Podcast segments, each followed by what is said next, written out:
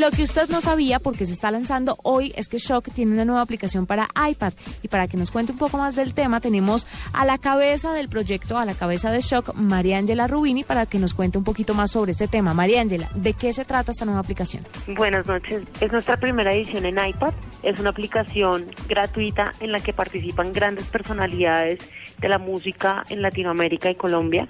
Personajes como Juanes, como Shakira, como Carlos Vives, como Ila Curiaquén de Valderramas, Natalia Lafourcade, bueno, una cantidad de personajes increíbles ponen su voz para hablar sobre el genio musical que, que fue Cerati. La idea sí es que vayamos lanzando ediciones en iPad temáticas. Obviamente lo más importante para Shock es la música, entonces muchas de ellas serán musicales. ¿Cómo pueden interactuar? Es una aplicación súper interactiva porque tiene ilustraciones, tiene cuentos, tiene cartas escritas por personajes conocidos y cercanos a Cerati, trae como la música más representativa en su carrera, describe un poco cómo construía cada canción, los juguetes que usaba. ¿Cómo pueden descargar la aplicación? Esta aplicación inicialmente está disponible para iPad. La gente puede entrar al App Store, buscar Shock Issues, descargar la aplicación gratuita. Ahí encuentra eh, Cerati la voz de un grande.